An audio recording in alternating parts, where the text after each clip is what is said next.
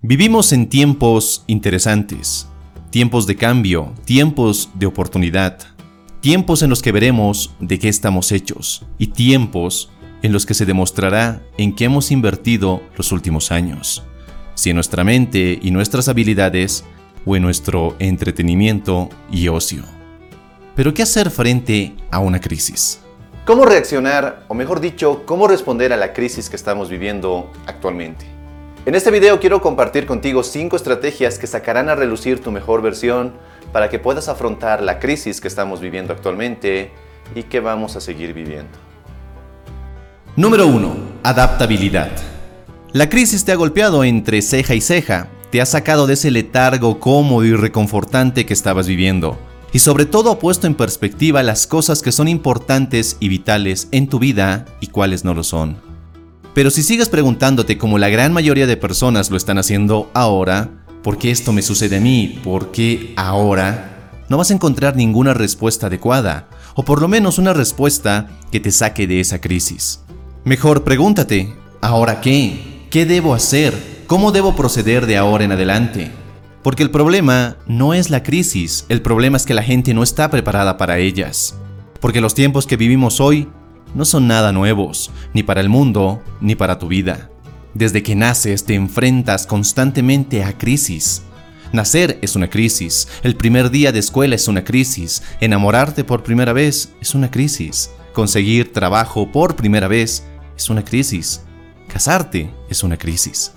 De nuevo, el problema no son las crisis, el problema está en creer que éstas no nos van a tocar a nosotros, que seremos la excepción a la regla y que la vida que tenemos hoy va a seguir siendo la misma cada instante y que nada va a cambiar.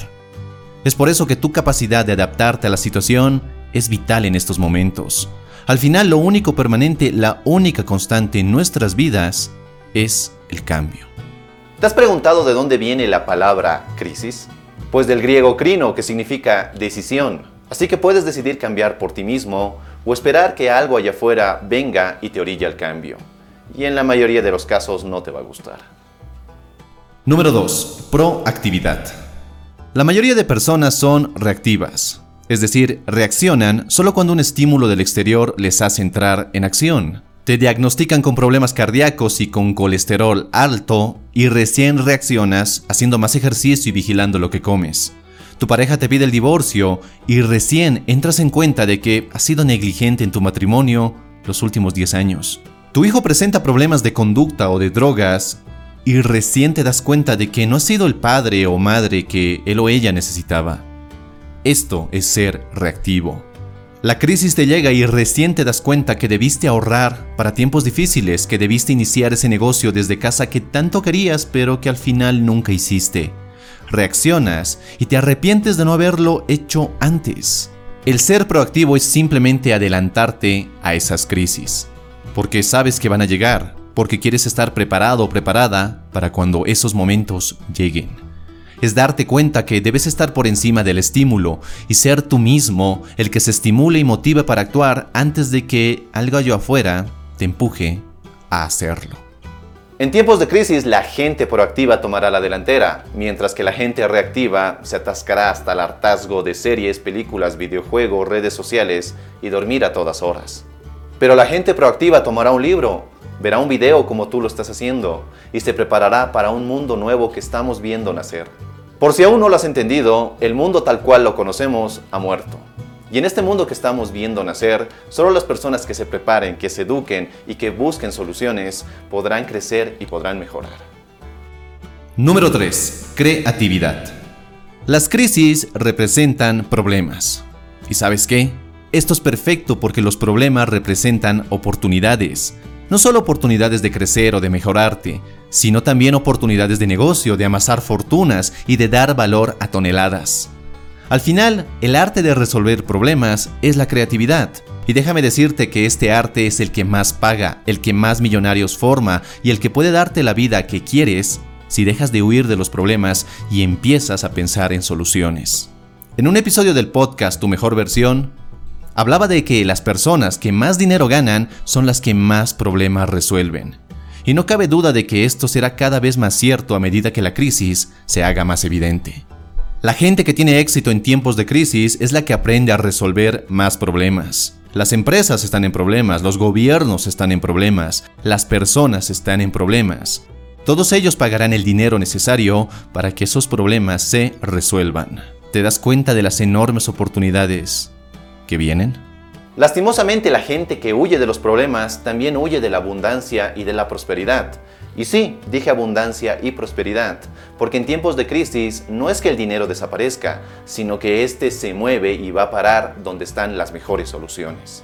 Así que pregúntate, ¿qué soluciones tienes hoy para ofrecer y si son válidas para el mundo de hoy? Número 4. Optimismo.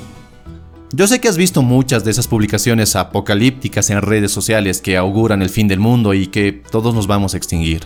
Pero la verdad es que hay dos cosas muy ciertas con respecto a las crisis. Primero, que éstas aparecen en un momento u otro, no podemos huir de ellas. Y segundo, ninguna crisis es eterna. Tienen un comienzo, pero también tienen un fin. Y lo que estamos viviendo hoy va a pasar. Todo será un vago recuerdo en algún tiempo, pero si te dejas guiar por el negativismo de muchas personas, la crisis en tu vida y en ti mismo va a durar mucho más de lo necesario. Y tampoco se trata de ignorar las cosas, de minimizar las cosas y creer que la crisis que vivimos todos hoy va a desaparecer de un día para otro por causa de algún milagro inexplicable. Se trata de ver las cosas tal y como son, y sobre todo se trata de darte cuenta que al final no tienes control y nunca tuviste control sobre las cosas que pasan allá afuera. Pero sí tienes control sobre ti mismo, sobre tus pensamientos, sentimientos y tus acciones. Y de eso verdaderamente trata el optimismo. Se trata de aceptar que tienes control sobre ti mismo y en base a eso darte cuenta que el cambio comienza en ti, que si hoy tomas mejores decisiones podrás estar en una mejor posición mañana. Ya que el optimismo no solo te ayuda a ver las cosas como son, sino también como podrían ser. Número 5. Acción. Sí, muy bonito hablar de optimismo, de creatividad y que las crisis te traerán mejores oportunidades. Pero nada de esto será bueno para ti si no tomas acción.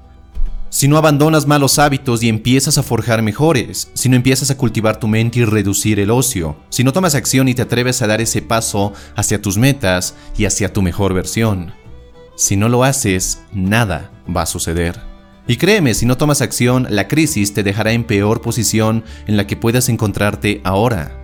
Esperar a que las cosas mejoren, a que alguien en algún lugar o por alguna razón haga algo para que tu vida vuelva a ser la misma, no es un plan, es un simple deseo que puede o no cumplirse, y en la mayoría de los casos no lo hará. Solo cuando te pones bien los pantalones y asumes que todo lo bueno o malo que pasa en tu vida es tu responsabilidad, es cuando puedes dar los pasos esenciales para llevar tu vida al siguiente nivel y salir bien parado y hasta mucho mejor de esta crisis. No hay excusas. Y como ya te lo decía al principio, vivimos en tiempos interesantes, donde tenemos la oportunidad de aprender mucho, incluso más de lo que las escuelas tradicionales pueden ofrecernos. Podemos empezar negocios, vivir de nuestras pasiones y crecer como personas, todo desde la comodidad de nuestro hogar. Nos ha tocado vivir una crisis muy peculiar, pero solo el tiempo dirá quiénes han aprovechado esta crisis, para bien y quiénes para mal. Y yo te pregunto, ¿de qué lado vas a estar tú? Espero que este video te haya gustado y no olvides dejarme tu poderoso me gusta si este video te fue de utilidad. No olvides también que puedes seguir el podcast Tu Mejor Versión, tanto en iBooks como en Spotify como en YouTube. Los enlaces te los dejo en la descripción de este video. Y si es tu primera vez por este canal, no olvides suscribirte para no perderte de ningún contenido y también sígueme en las redes sociales para que estemos más en contacto. Te agradezco que hayas llegado hasta el final y si quieres seguir forjando tu mejor versión, te invito a ver este otro video. Te mando un fuerte abrazo, soy Dante y nos vemos en nuestro siguiente y potenciador encuentro. Hasta la próxima.